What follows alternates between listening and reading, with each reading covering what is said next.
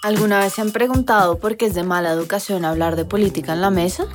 En este podcast queremos acabar con este tabú. Acabar con este tabú. Hablemos sin agarrarnos, sin tintes ni bandos de cómo funciona y por qué es importante hablar de política colombiana. Bienvenidos a Política en Pelota. Yo soy María Rodríguez. Y yo soy Juliana Peralta.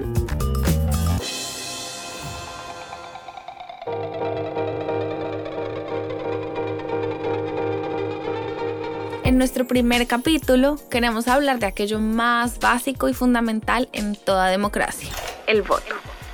La posibilidad que tenemos todos nosotros como ciudadanos para escoger quienes queremos que nos representen, así como hacer parte de esos espacios de poder y esa toma de decisión, es la base y el pilar de nuestra democracia. Por eso, en este capítulo, queremos hablar de este tema. Durante este capítulo vamos a explorar cómo ha sido la evolución del derecho al voto y de la participación política de todos los colombianos. Ustedes, por ejemplo, han escuchado esa creencia popular de que Colombia tiene la democracia más antigua de América Latina? Pues desde nuestra independencia y durante nuestros más de 200 años de vida, hemos sido el país de la región que más elecciones regulares y sin interrupciones ha tenido. Bueno, eso tiene una, una pequeña excepción de la que luego me imagino les hablarás, Juli. Pero bueno, somos un país que tiene unas altas tasas de abstencionismo y además fuimos casi el último país en aprobar el derecho al voto a la mujer. O sea, todos los países en América Latina, con excepción a Paraguay, les dieron este derecho a las mujeres antes que Colombia. Eh, pero empecemos de una vez con el tema y prepárense porque esto va a ser una montaña rusa de fechas, avances y retrocesos en los más de 200 años que tiene Colombia. Para empezar, tenemos que devolvernos un poco en la historia y preguntarnos pues quiénes eran esos primeros votantes. Claro, hay que tener en cuenta que durante la colonia pues nadie votaba y todos éramos fieles al rey en España. Sin embargo, luego de la independencia en 1819 y hasta 1853, el voto era indirecto y únicamente los hombres mayores de 21 años que estuvieran casados, que tuvieran un oficio modesto, que fueran propietarios, que supieran leer y escribir o que ganaran más de 300 pesos al año, podían votar. Y para que se hagan una idea, en 1910, es decir, unos 50 años después, fue como la cifra más cercana que conseguimos, la población analfabeta del país era del 56%, es decir, más de la mitad del país. Em, y bueno, ¿cómo funcionaba este voto indirecto? Este voto indirecto tenía dos niveles. Quienes podían votar se reunían en una vaina que se llamaba parroquias y ellos elegían a sus electores, que para hacerlo más fácil los vamos a llamar electores 2.0. Estos electores 2.0 se reunían posteriormente y eran quienes elegían a los políticos y era sencillo. El que más voto tuviera, es decir, una mayoría simple, ganaba las elecciones. A estas elecciones parroquiales se les llamaba asambleas. Estas más que una asamblea eran como una reunión de vecinos eh, y, y pues se reunían para escoger a este elector 2.0. En este momento no había candidatos ni planes de gobierno. Las personas que podían votar sencillamente escogían a sus electores más basados en los pensamientos, en las corrientes políticas del momento. Como por ejemplo, si se es federalista o centralista. A estas asambleas además podían asistir libremente mujeres y hombres de todas las edades. Esto permitía que, aunque había personas que no podían votar, pues estas personas igualmente podían participar en la organización de las elecciones. Estas asambleas normalmente se hacían entre junio y julio y se celebraban cada cuatro años, es decir, como se celebran actualmente. La diferencia es que las asambleas permanecían abiertas durante ocho días. Luego de que cada asamblea eligiera a su elector 2.0, eh, el elector 2.0 se reunía hasta octubre, es decir, tenía unos meses para pensar, eh, para poder elegir al presidente de la República, al vicepresidente, a los senadores y a los representantes de la provincia. Datos de la Registraduría Nacional dicen que hasta 1853 tan solo el 5% de los hombres ejercía el derecho al voto, mientras que el otro 95% no participaba del sufragio, ya fuera por razones culturales, económicas o de ciudadanía. Y en 1853 se crea, se establece una nueva constitución y con esto las cosas van a cambiar de manera significativa. Por ejemplo, se va a abolir la esclavitud, el título de ciudadanía se va a extender a todos los hombres casados y se van a eliminar las restricciones de condición social, económica o racial para el voto. Esto, como podrán imaginarse, aumenta significativamente el número de votantes en Colombia. Y para votar en este momento era solo necesario tener una cédula muy rudimentaria que llamaron título del elector. Además, también se empieza a votar directamente, es decir, sin los electores 2.0, para los representantes a la Cámara, asambleas departamentales y corporaciones municipales. Para los otros cargos, como el presidente o el Senado, el voto seguía siendo indirecto por medio de los electores 2.0. Y durante este periodo van a nacer algunas de las más importantes tradiciones que aún en la actualidad tenemos. Por ejemplo, se crea la boleta o el tarjetón electoral. Antes el voto era público, las personas en las asambleas gritaban el nombre de la persona que elegían, es decir, a su elector.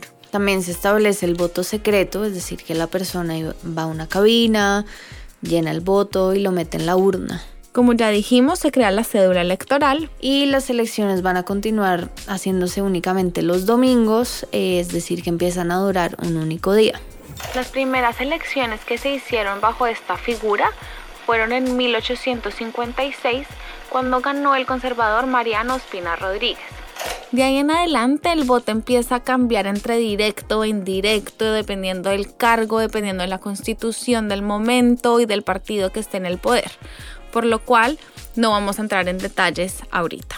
Sin embargo, pues hubo algunos cambios significativos durante todo el siglo XX, como, no sé, Juli, ¿me puedes dar algunos ejemplos? Por ejemplo, en 1975 se introduce una reforma a la Constitución para pasar la mayoría de edad a los 18 años. También pueden creer que fue hasta 1985 que se cambia la ley para que por fin en el 88 se hagan las primeras elecciones locales y directas de alcaldes.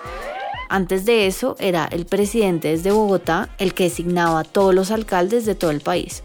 Es decir, si una vivía en un municipio de 500 personas, el presidente en Bogotá te mandaba un alcalde que de pronto nunca jamás habías visto en tu vida y que de pronto ese alcalde nunca jamás había conocido tu municipio en la vida. Además, no es sino hasta la constitución del 91 que se decide que los gobernadores deben ser elegidos por elección popular siendo así en 1992 la primera vez que se vota por gobernadores.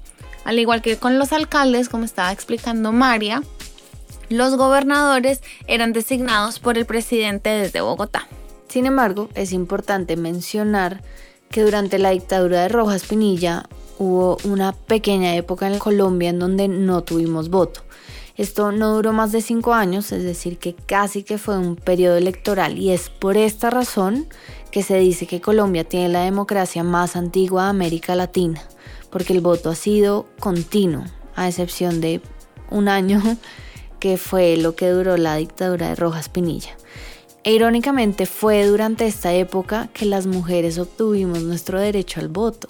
Después de hacer este recorrido histórico, hablemos un poquito sobre las condiciones mínimas que hay hoy en día para lanzarse a cargos de elección popular. Lo primero que hay que saber es que hay que cumplir ciertas condiciones. Es decir, no cualquier persona se puede lanzar. Estas condiciones que hay que cumplir o estas condiciones que no se cumplen se les llama inhabilidades. Hay dos tipos de inhabilidades. De tipo sancionatorio, es decir, aquellas que tienen que ver con el pasado judicial de una persona. Si una persona estaba en la cárcel, pues tiene que esperar 11 años antes de poder ser candidato. Y hay otro tipo de inhabilidad que es el de naturaleza personal.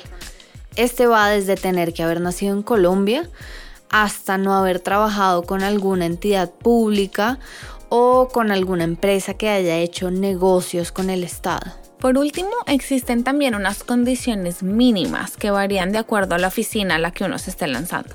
Pero en términos generales. Para ser elegido senador se requiere ser colombiano de nacimiento, ciudadano de un ejercicio y tener más de 30 años. Para ser elegido representante en la Cámara se requiere ser ciudadano en ejercicio y tener más de 25 años. Y para los representantes de las comunidades indígenas o afro, eh, que aspiren a ser congresistas deben contar con un aval de su respectiva comunidad, que fue algo que se estableció a partir de la constitución del 91 y son curules que estas eh, comunidades tienen obligatoriamente. Bueno, María, ya después de haber hecho este recorrido histórico, de saber un poco como cuáles son las condiciones mínimas que tenemos cada uno, eh, tanto para participar de las elecciones, así como también nosotros podernos lanzar a cargos de elección popular, yo quería saber un poco para ti qué significa eh, este derecho, qué significa para ti votar. Pues hay un tema que yo normalmente no cuento porque me da un poco de pena y es eh, lo que significa para mí votar.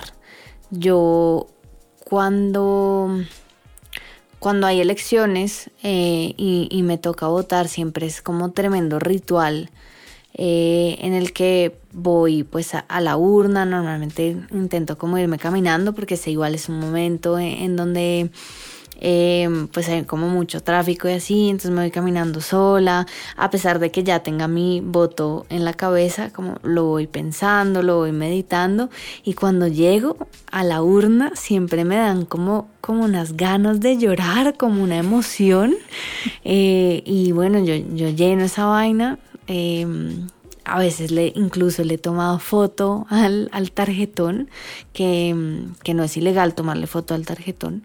Em, le tomo foto al tarjetón y luego lo meto en la urna y yo me voy con el corazón muy lleno. O sea, realmente es un momento muy emocionante para mí. Eh, me voy con lágrimas en los ojos y puede que para algunos suene ridículo, pero realmente eh, creo que esa es la esencia de la democracia. Yo sí pienso que, que con el voto y, votando, votando bien y, y sobre todo de manera consciente sí se pueden cambiar muchas cosas. Pero para ti, Juli, también, ¿qué significa? ¿Cómo es tu experiencia del voto? ¿Cómo es mi experiencia del voto? Yo creo que mi experiencia ha cambiado mucho con el tiempo. Desde muy chiquita recuerdo acompañar a mis papás a, votar y como pues como era chiquito lo dejaban entrar a uno. Em, y digamos que sido, era como una experiencia súper... Em, trascendental, ¿no? Como saber ellos como que querían, que pensaban, cómo habían llegado a esa decisión, todo ese montón de gente que siempre hay. Entonces como que desde siempre he tenido como, como esa inquietud por saber un poco más. Em, y a medida que he crecido por diferentes circunstancias, me lo he tomado un poco de manera distinta dependiendo de cada una de las elecciones, digamos que he tenido... Em, experiencias muy distintas. La primera vez que fui a votar fue un poco la, las, como la estabas eh, describiendo ahorita. Me ha tocado también ser jurado de votación, entonces es estar todo el día uno ahí sentado, pero se aprende un montón, eh, se ve mucha gente, uno también puede ayudar, ¿no? O sea, como cuando llegan y están perdidos, que no saben qué, qué espero, que no sé qué, qué, ta, ta, ta. Entonces esa fue también como toda experiencia, una experiencia todo el día, larga, en ese frío, en fin. Em, y la última vez que voté, voté por fuera del país, que fue otra sensación completamente distinta. Fue, me sentí mucho más cercana a, a mi país. Creo que tomé, esa vez, por ejemplo, en verdad, tomé la decisión literal con el tarjetón enfrente, viendo las caras de los candidatos. Y ahí fue básicamente, en verdad, que terminé tomando mi decisión. Eh, pero cada vez también trato de ser mucho más consciente un poco de lo que veníamos hablando, ¿no? De todas estas luchas, por ejemplo, de las mujeres, que si uno se pone a pensar, pues nuestras abuelas nacieron y no podían votar, nuestras bisabuelas no votaron, y como estas generaciones han hecho eh, y han luchado y lucharon mucho para que nosotros estemos hoy donde estamos y que podamos como eso, poder votar desde otro país. Sí. Entonces, eh, un poco esa ha sido mi experiencia con el voto. Sí, la verdad es que mm, el voto, e, el hecho de salir a votar es una herramienta que todo el mundo debería utilizar si bien no es obligatorio acá en el país, sí siento que es un, mecanismo, ¿no? Un mecanismo que tiene la ciudadanía. Eh, y también confiar en que la unión hace la fuerza. Es decir, a veces uno dice como pues un voto realmente no va a hacer ninguna diferencia, pero un, voto finalmente sí puede terminar haciendo una diferencia significativa si es, por ejemplo, una lista cerrada, de lo cual hablaremos después, y termina pasando una persona que uno pues no, no tiene ni idea quién es, no no es una persona que se ha formado para ser senador, de pronto puede ser incluso un, favor político. Entonces, eh, hacer ese voto consciente, también entender cómo funciona el voto, hace parte de hacer parte de la democracia. Eh, y otro tema, Juli, que me parece interesante tocar, es el hecho de que exista la posibilidad a partir de, los 80 de elegir localmente y con un voto directo a los, a los representantes, a los alcaldes, a los gobernadores. Esto fue algo que, mm, que hicimos tarde, esto fue algo que nos hizo mucha falta, em, pero es algo que definitivamente cambió la forma en la que, en la que tratamos el voto en el país. María, súper de acuerdo con absolutamente todo lo que dices. Yo creo que tenemos que hacer un esfuerzo mucho más profundo por aprender más. Eh, no solo de los candidatos por quienes estamos votando, sino un poco entender y lo que estamos tratando de nosotras hacer aquí, ¿no? Como eh, cuáles son las condiciones, si a uno le interesa, cómo puedo hacer yo para ejercer y para poder ingresar como en esta zona y en, esta, y en la política. Eh, y conocer eso muy bien, cómo son las listas, si son abiertas, si son cerradas, los partidos, con esta explosión de partidos y movimientos que se vive siempre antes de, los, de los años electorales. Eso es muy importante y como realmente hacer una reflexión muy profunda porque de verdad que es el mecanismo que tenemos todos nosotros que nos pone como iguales a todas las demás personas del país para escoger y eso es muy importante y es muy valioso porque pues nuestro voto sí cuenta. Ahora hablando de la importancia del voto local, estoy de acuerdo también con lo que decías de que llegó tarde, porque creo que al fin y al cabo pues los problemas locales se solucionan de manera local. Como que quién va a saber más de los problemas que van a tener eh, no sé, en X región del país, que las personas que viven nacen y llevan generaciones y generaciones en ese mismo lugar viviendo esos problemas y que han sabido y que han experimentado también otro tipo de soluciones y saben que no les funciona y que sí les funciona. Creo que eh, ese tipo de problemas tan locales pues solo se pueden resolver localmente. Em, así que creo que es una de las grandísimas eh, cosas que nos dejó la constitución del 91, por supuesto todo, pues, todo lo que venía de, antes también con alcaldes. Y creo que también es esa manera de, de que las regiones también se empoderen mucho más de, sí mismas, de sus decisiones, de su día a día. Eh, y, también ser un poco más eh, responsables con precisamente todo este tipo de decisiones que se, que se toman. Mm. Juli, ¿algún día te vas a lanzar a un cargo público? no, no, no creo, aunque ya estamos casi, ya podemos, ya podemos ser representantes a la Cámara, todavía no senadoras.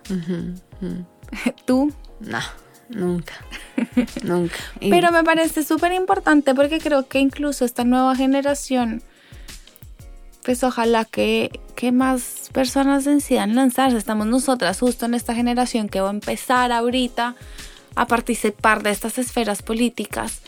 Em, así que pues ojalá que sea gente buena, que sea gente que le interesa y que de verdad busca lo mejor para el país. De acuerdo, de acuerdo. De pronto una última aclaración eh, para todos los que nos están escuchando y es que una persona que estudió ciencia política no está destinado a lanzarse a un cargo público. Ese no es como el futuro de un politólogo. O sea, puede ser el futuro de un politólogo, pero, pero puede ser el futuro de, de cualquier persona, ¿no? Pero uno no estudia ciencia política para ser un político, ¿no? Y creo que eso es algo también súper importante de todas estas como restricciones que hay. Realmente no son tantas, o sea, realmente se requiere ser un buen ciudadano y tener más de 25 años y básicamente ya está. Así que es algo que de verdad lo puede hacer cualquier persona de cualquier lugar que estudió cualquier cosa bajo cualquier condición social y económica. y es también estos grandes logros que se han logrado. Si te metieron a la cárcel, espérate 10 años. puedes lanzarte, no hay ningún problema. Gracias por acompañarnos en este striptease político. No olviden suscribirse a este podcast para seguir empelotando la política con nosotras. Si quieren más información sobre el tema de hoy, les vamos a dejar unos links de referencia en la descripción del capítulo. Además, queremos escucharles y saber sus opiniones, sus comentarios, quejas y reclamos. Para eso, síganos en nuestras redes sociales política.enpelota en Instagram y Twitter. La investigación de este capítulo fue realizada por nosotras, Juliana y María, y la edición de sonido y la música son de Pablo Sosa.